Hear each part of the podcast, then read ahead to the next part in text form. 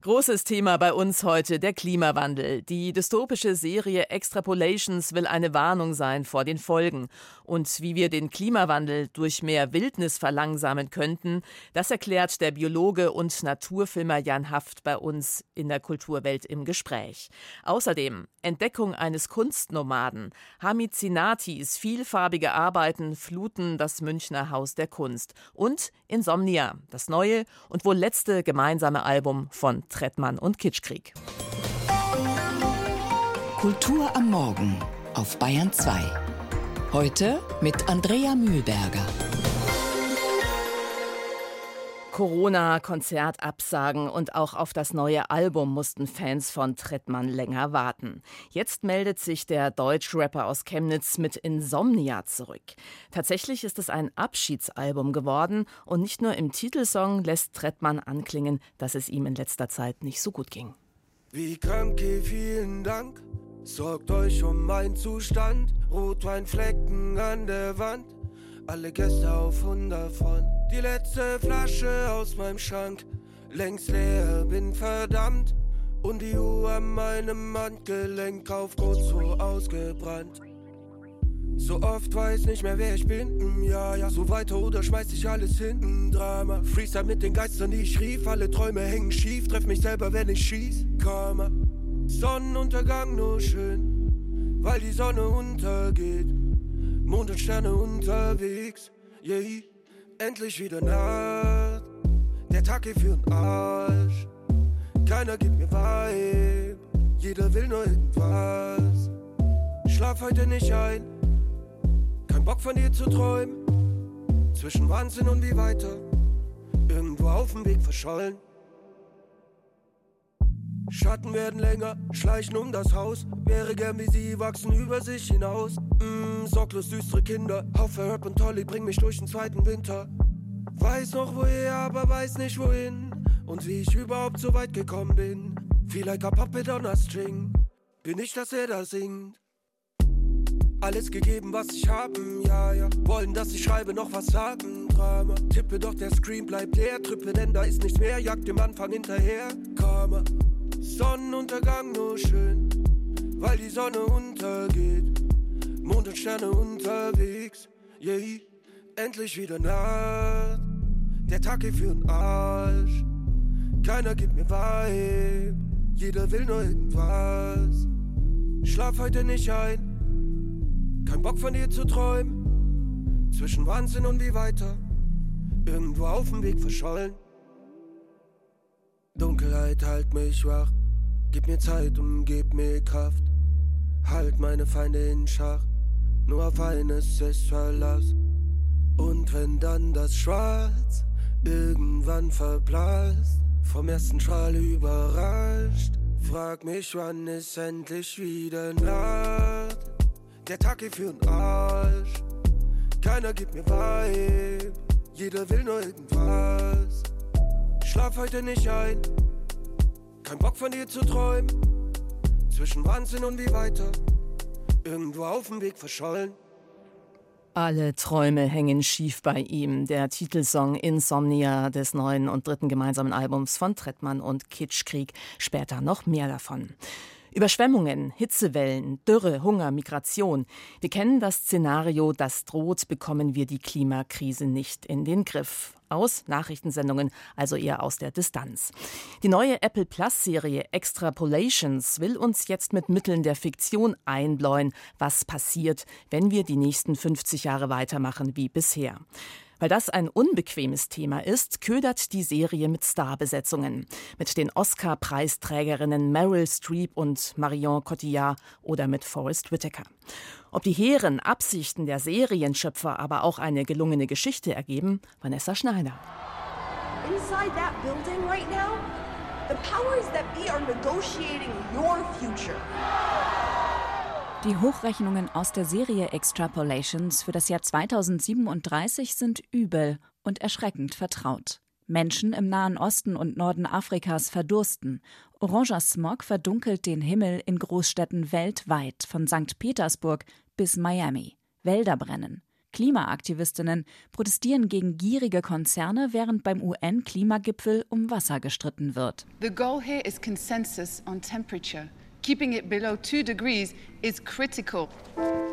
Anfangs begegnen wir einem angehenden Rabbiner in Tel Aviv, wo gerade die 42. UN-Klimakonferenz stattfindet, einer hochschwangeren Biologin in New York und einem Tech-Unternehmer, der mit seinem Patent für Salzwasseraufbereitung die Weltgemeinschaft erpresst.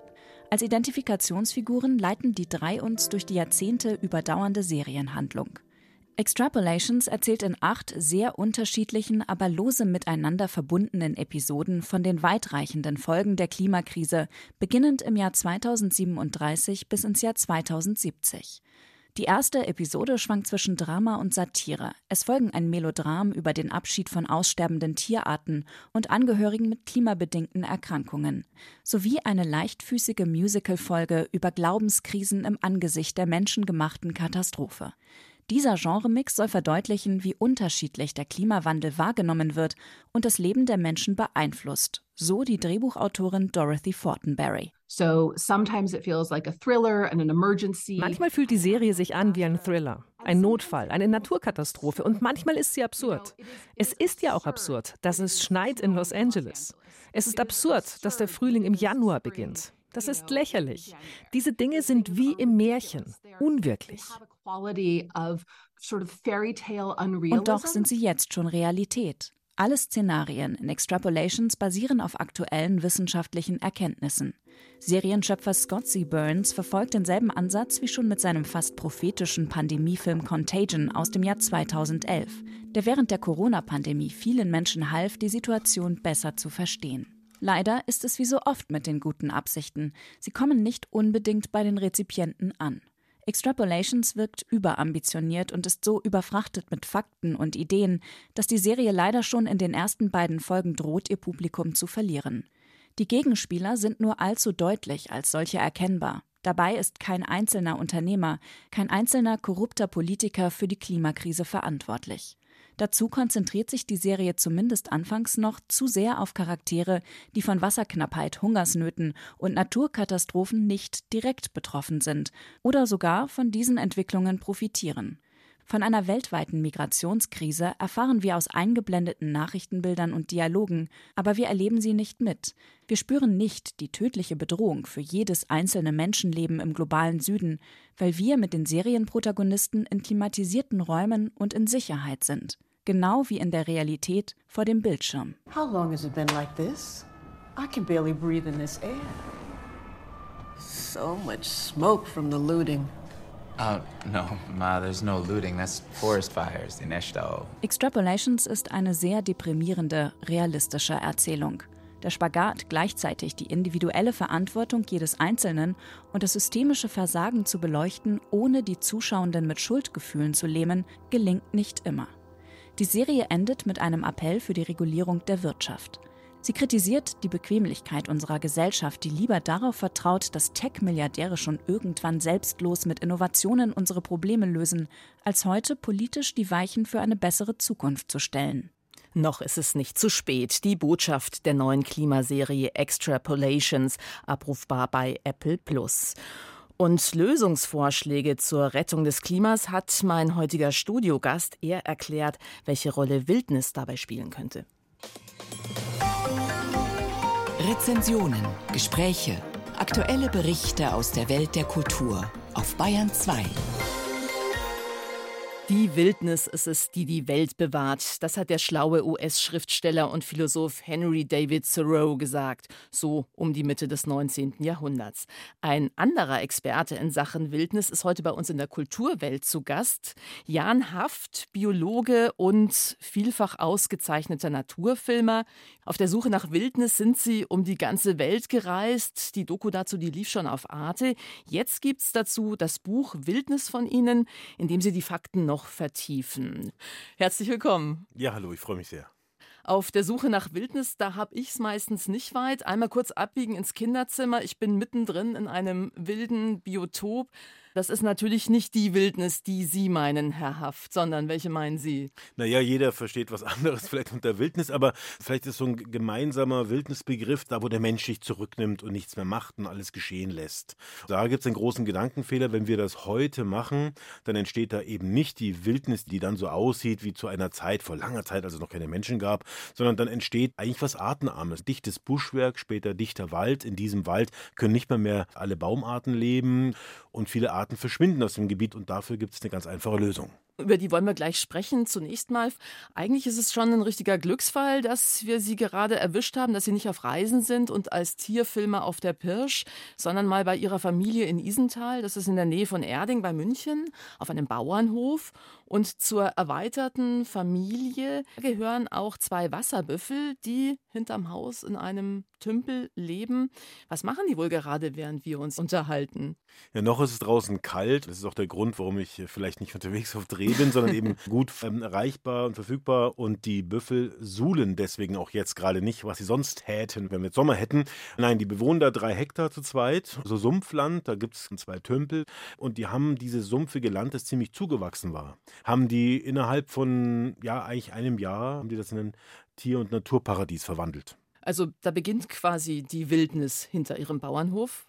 Könnte man so sagen. Es ist nicht die Wildnis, ein Stückchen Natur mitten in Bayern, da war noch nie ein Mensch. Sowas gibt es bei uns einfach nicht mehr. Aber eine funktionierende Wildnis, die ich so definieren würde, wo die meisten, wenn nicht alle Tiere, Pflanzen, Pilze, die in dieser Gegend ansässig sind, wo sie ihre ökologische Nische finden, also wo die Natur praktisch intakt und in dem Fall wieder intakt ist. Und für so eine Natur, wo all die Arten ihren Platz haben, da braucht es große Tiere. Das ist dieses Konzept, das Sie auch in Ihrem Buch schildern, das wieder mehr Artenvielfalt erzeugen soll und auch das Klima retten könnte. Da mischt auch der Mensch mit und Großtiere, wie Sie sie gerade angesprochen haben. Wie funktioniert das? Ganz einfach. Wir hatten über Jahrmillionen bei uns immer ein Set an großen Tieren sehr große Tiere. Da kam der Mensch, der moderne Jäger hier, breitete sich im Land stark aus und da verschwanden plötzlich die großen Tiere. Ein weltweites Phänomen. Aber der Mensch hat ein paar von ihnen gezähmt, vor allem Auerochse und Wildpferd.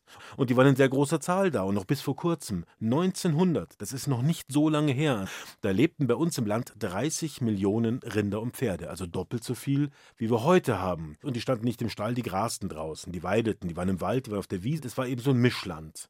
Und das ist genau das Habitat, in dem praktisch alle der 70.000 Organismen, die bei uns leben, also höhere Tiere, Pflanzen, Pilze, ihren Auskommen finden und zu Hause sind. Und dann dachte man, diese ganzen großen Tiere plündern ja nur den Wald. Und dann verbot man, dass die Rinder und die Schweine in den Wald dürfen. Und dann kam die Industrialisierung und die ganzen Erfindungen auch in der Landtechnik. Und das führte dann zur Stallhaltung. Und das ist der Beginn des Niedergangs unserer Biodiversität. Also es braucht, schreiben Sie, um Naturparadiese zu schaffen, es braucht Menschen, aber es braucht eben vor allem diese Großtiere, Büffel, besser noch Mammuts und Großkot.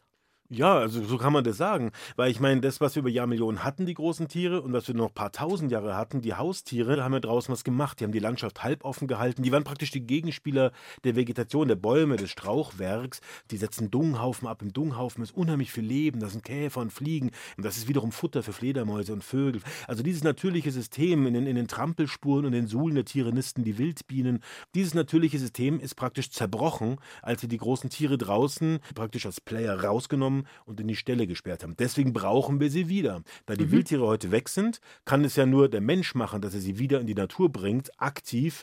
Deswegen spielt der Mensch mit dem großen Tier in einer funktionierenden Wildnis in der heutigen Zeit eine wichtige Rolle. Ich war ja auch ein bisschen überrascht, weil ich auch eine andere Vorstellung von Wildnis hatte. Also mit der Angst vor dem Waldsterben aufgewachsen, da dachte ich ja eigentlich auch immer, diese unzugänglich verwunschenen, diese düsteren Wälder, das sei der Inbegriff von intakter Natur. Dagegen Rinderherden auf der Weide, Methanproduzenten, Klimakiller. Was sagen eigentlich andere Naturschützer zu ihrem Modell? Also das Modell habe ich ja selber nicht entworfen. Das haben ja Wissenschaftler entwickelt und ich, ich habe so ein bisschen zusammengeklaubt und beschäftige mich damit viele, viele Jahre schon filmisch und jetzt eben auch schriftlich. Es ist ein modernes Konzept, aber es sind viele alte Ideen dabei, denn man wusste ja schon immer, dass wir hier diese Großsäuger hatten. Wir hatten immer mehrere Nashornarten in Deutschland. Wir hatten immer mehrere Elefantenarten in Deutschland. Das Flusspferd war hier mal heimisch. Also die waren ja da und haben sich auch ausgewirkt. Und das ganze System, die ganzen Probleme im Naturschutz, die wir haben, machen Sinn, wenn wir die großen Tiere betrachten. Und auch beim Klima ist tatsächlich die extensive Weide mit vielen großen Tieren im Punkto Klimaschutz dem Wald überlegen, denn hier wird mehr Kohlenstoff gespeichert als im Wald. Im Wald ist viel Kohlenstoff im Holzkörper der Bäume. Aber wenn die umfallen, sei es im Urwald und verrotten oder als Stuhl- und Brückengeländer irgendwann enden, irgendwann wird der Kohlenstoff wieder freigesetzt, dauerhaft wird Kohlenstoff im Wald nur im Bodenhumus gespeichert und zwar relativ wenig, während in einer beweideten Landschaft durch das Beweiden, durch den Dung und den Biss an den Pflanzen gelangt extrem viel Kohlenstoff in den Boden und wird durch Mischung, durch Bioturbation von Käfern bis Hamstern und Mäusen und Würmern, wird es in die Tiefe verlagert und so entstehen zum Teil sechs, sieben, acht Meter mächtige Schwarz- und Braunerdeböden. Das sind die kohlenstoffreichen, fruchtbaren Böden, auf denen wir heute das Getreide für die Welt anbauen. Echte Wildnis, schreiben Sie, gibt es fast nicht mehr, aber so etwas Ähnliches wäre wieder möglich. Wasserbüffel in die Isarauen und in den nördlichen Teil des Englischen Gartens. Ist es so einfach? Ich denke mir, es ist wahrscheinlich schon ein bisschen komplizierter. Nee, es ist wirklich ganz einfach. Ich würde jetzt mal den englischen Garten aussparen, weil der hat einen anderen Verwendungszweck und ich stelle naja, immer noch. Der nördliche englische Garten, ich, da gibt es schon so ein paar Tümpel. Es gibt Bereiche, das ist richtig, die sind ja. vielleicht wild und schlecht nutzbar. Nein, ich stelle den Menschen nach wie vor übers Tier und keiner will Deutschland rewilden und mit äh, riesigen Herden von Hornträgern übersehen. Nein, was wir brauchen, sind ein paar Prozent der Landschaft, gar nicht viel. Vier, fünf Prozent Ungunstlagen, tatsächlich die Flussauen, Brandenburg, die Sandböden, also da, wo Landwirtschaft eh am Limit damit ist, wenn wir diese Gebiete durch ganz einfache kleine Elektrolitzen einzäunen, genau wie auf den Almweiden, das ist ja der einzige Bereich Deutschlands, wo die Waldweide nicht verboten wurde, da können wir uns das anschauen. Wenn wir in den Bergen spazieren gehen, kommen wir aus dem Bergwald raus, auf diese offene Landschaft, da liegen tote Bäume rum, Felsblöcke, stehen aber auch Bäume, ein Blütenmeer, Insekten und dazwischen die bunt gefleckten Kühe. Und das ist eben nicht Kulturlandschaft, Klingt das ist ein, ist ein, Surrogat, also ein Ersatz ja. für die Wildnis, die wir auch in den Alpen großen Tieren mal hatten. Und das haben wir im Flachland überall gehabt. Das, so Sowas brauchen wir hier wieder gestaltet, gefördert, niemand wird enteignet. Wenn wir durch hm. gute Subventionspolitik die Landwirte dazu bringen, dass sie vom Biogas Richtung Photovoltaik gehen, werden hunderttausende Hektare frei, die wir rewilden können, wo die großen Tiere sind, wo es Tierwohl gibt, wo wir schöne Landschaften haben, Top-Lebensmittel haben, Klimaschutz machen und die Artenvielfalt sanieren. Und jetzt würde ich tatsächlich gerne wissen, was spricht dagegen? ja, klingt plausibel. Büffel, Rinder, Pferde, raus auf die Wiesen fordert der Biologe und Naturfilmer Jan Haft in seinem neuen Buch Wildnis, unser Traum von unberührter Natur, gerade erschienen im Penguin Verlag. Herzlichen Dank für Ihren Besuch. Ich bedanke mich. Tschüss. Ja, und jetzt zu einem Künstler, bei dem sich vor allem eine Frage stellt. Wie konnte dieses farbenprächtige Werk so lange von der Kunstwelt unbeachtet bleiben? Vielleicht, weil Hamid Zenati ständig zwischen zwei Welten pendelte, seiner Heimat Algier und seiner Wahlheimat München. Ein Kunstnomade und exzentrischer Einzelgänger, den bis zu seinem Tod im letzten Jahr kaum jemand kannte. Im Münchner Haus der Kunst sind seine Arbeiten jetzt zu sehen, Tillmann Urbach. Stoffe, farbensprühend bunt, bedruckt, bemalt mit dicken Strichen oder feinen, ausgreifenden Mustern. Orientalische Mosaike, abstrakte Zeichen, meandernde Figuren. Kein Zweifel, Hamed Senati liebte das Ornament. Aber wer ist dieser Künstler, den die Kunstwelt bisher nicht kannte, der in München lebte und doch immer wieder nach Algerien reiste, wo er 1944 geboren wurde? Kuratorin Anna Schneider kramt in einer Kiste voller Fotos. Also hier, das ist eines meiner Lieblingsbilder von ihm. Nicht nur, weil er eines seiner ganz frühen, selbst bemalten T-Shirts beziehungsweise Hemden trägt, das eigentlich aussieht wie ein Kandinsky-Bild, muss man sagen. Und gleichzeitig zeichnet er in einer Art Hütte. Ich könnte mir vorstellen, dass das tatsächlich in der Sahara war. Er hat die Sahara geliebt und ist so oft es ging in den Süden Algeriens gereist, manchmal auch mit Freunden. Hier sieht man ihn auf seiner Terrasse in dem Haus, in dem Familienhaus in Algerien. Ist ja Zeit seines Lebens immer zwischen München und ähm, Algerien gependelt und er hat an beiden Orten gearbeitet und der Vorteil eben dieser Textilien war auch, dass er sie einfach in den Koffer packen konnte und mitnehmen konnte. Hamed Senati war ein Nomade der Kunst. Einer, der Erlebnisse und Eindrücke verarbeitet, egal aus welchem Kulturkreis sie kamen. Natürlich kann man in seinen Stoffen Analogien zur Kunst des Maghreb sehen, aber neben dem Ornamentalen sprechen andere Werke eine völlig andere, fast popartige Sprache. So ergibt sich ein regelrechtes Puzzle an Stilrichtungen, einzig zusammengehalten von der unbändigen Fantasie Zenatis. Er hat sich selber als Textildesigner verstanden. Das heißt, er hat sich als jemand verstanden, der Stoffmuster gestaltet und hat sie eigentlich in der Vervielfältigung gesehen. Ich würde jetzt in der Retrospektive sagen, dass viele Arbeiten so originell und wunderbar sind, dass sie einfach als Bilder funktionieren und dass man sie wirklich auch im Kontext von Abstraktion sehen sollte. Beispielsweise fand ich den deutschen Expressionismus oder die russische Abstraktion unheimlich spannend. Also ich denke, da gibt es ganz viele Bildwelten, die sich in seiner Bildsprache letztlich wiederfinden. Dennoch hat er eine ganz eigene gefunden. Die Vorbereitung der Ausstellung war auch eine Spurensuche. 30 Jahre lang lebte Hamid Senati in Neuhausen. In den 60er Jahren kam er aus Algier nach München, besaß lange den Status eines Geduldeten, besuchte aber in den frühen 70ern hier die Fotoschule. Mit Fotografie hatte er immer schon experimentiert, zerschnitt Aufnahmen, übermalte sie und ritzte Muster hinein und nutzte sie als Einladungskarten. Seine Stammkneipe, die Gorilla Bar in Neuhausen. Sein Stammplatz ein Stuhl, den er selbst bemalt hatte. Darauf steht Neuhauser Revolutionär. So machte er München zu seinem Ort. Kuratorin Anna Schneider hat ihn noch gekannt. Er war wirklich ein Unikum. Also er war ein Einzelgänger, aber auch sehr lustig und komisch zwischendurch. Ging gern in die Kneipe, hat experimentiert, hat in keine Norm gepasst war wirklich ein freiheitsliebender Individualist. In der Ausstellung liegen Zenatis Stoffe auf Podesten. Ein jeder anders. Wieder andere schweben an langen Drahtstrippen in der Höhe. Je nach Blickwinkel kreuzen sich die Muster, ergeben sich immer neue Durchblicke.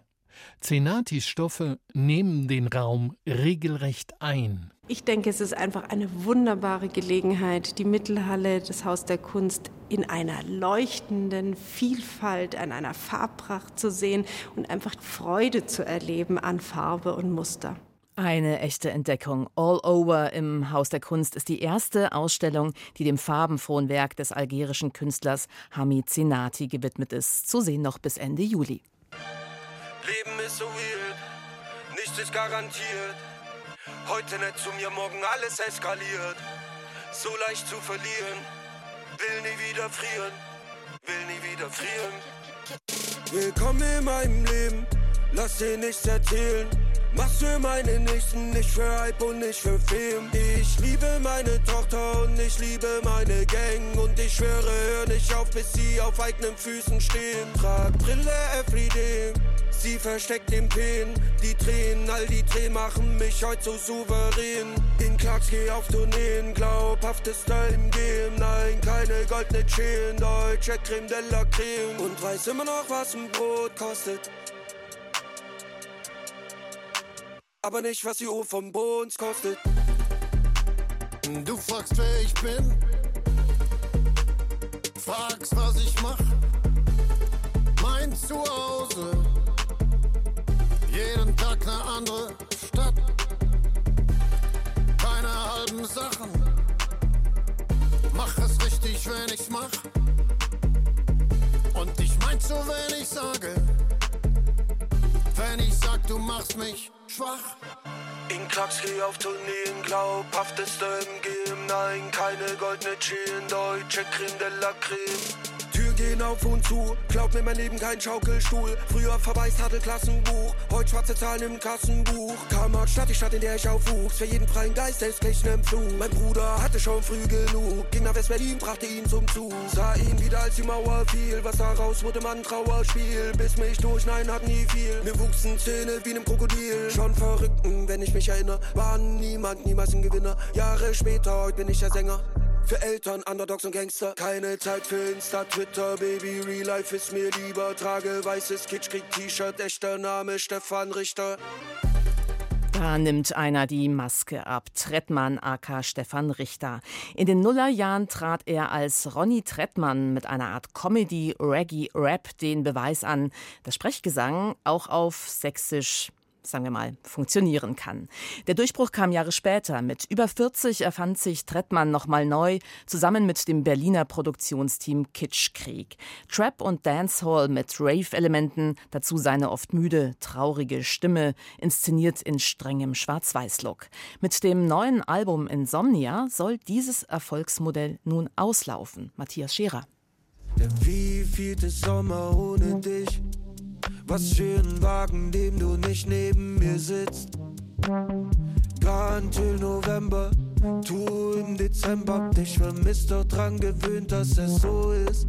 Es war gut, doch hat nicht gereicht, rappt er über eine Beziehung, die während der letzten paar Jahre zu Ende ging. Im selben Zeitraum veränderten sich für Trettmann auch andere Dinge grundlegend.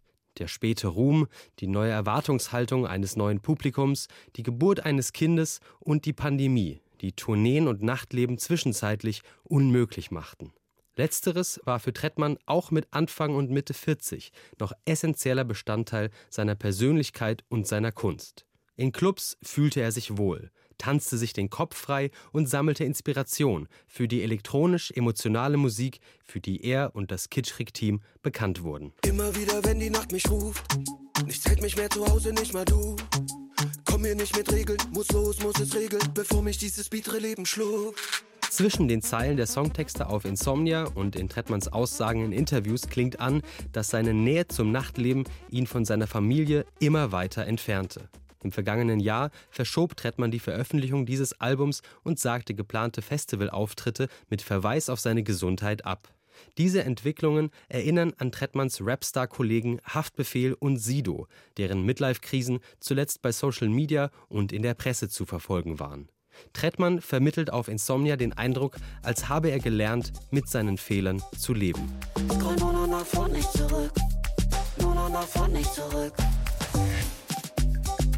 Musikalisch knüpft Insomnia ziemlich nahtlos an die Klangwelten an, die Trettmann und Kitschrig auf den Vorgängern Hashtag DIY und Trettmann aus dem Boden gestampft haben. Wolkige Synthesizer-Flächen, skelettartige Drum-Sounds und mit Autotune-Effekten verfremdeter Gesang. Der kommt neben Trettmann selbst von ein paar Musikerinnen und Musikern, die auch Nicht-Rap-Fans kennen dürften. Die frühere ESC-Teilnehmerin Lena Meyer-Landrut zum Beispiel, Rapperin und TikTok-Star Nina Chuba und Herbert Grönemeyer. Über dessen Gastauftritt hat sich Trettmann besonders gefreut. Es ging dem auch ein Gespräch vorher, wo er natürlich schon so ein bisschen auch auslotet, so wer wir sind. Ja, es ist natürlich krass, so, ne? Das ist auf jeden Fall eine der Stimmen meiner Kindheit und Jugend, vor allem der 80er Jahre, mit der ich quasi auch mit Musik sozialisiert wurde. Du fragst, wer ich bin, fragst, was ich mach. Mein Zuhause, jeden Tag eine andere Stadt. Die vielen Feature-Auftritte auf Insomnia wurden im Vorfeld der Veröffentlichung heftig diskutiert.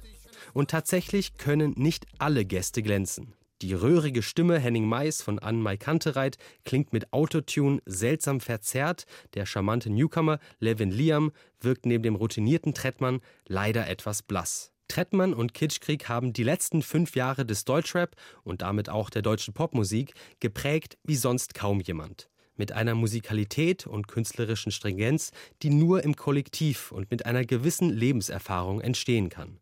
Insomnia klingt, wie sich Abschiede oft anfühlen ambivalent, schmerzerfüllt, aufwühlend und doch auch zuversichtlich. Denn irgendwo geht dann doch immer eine Tür auf. Insomnia, das neue und wahrscheinlich letzte gemeinsame Album von Trettmann und Kitschkrieg. Und das nächste Türchen der Kulturwelt geht Sonntagmittag wieder auf. Andrea Mühlberger sagt im Namen des Teams einstweilen Danke fürs Zuhören.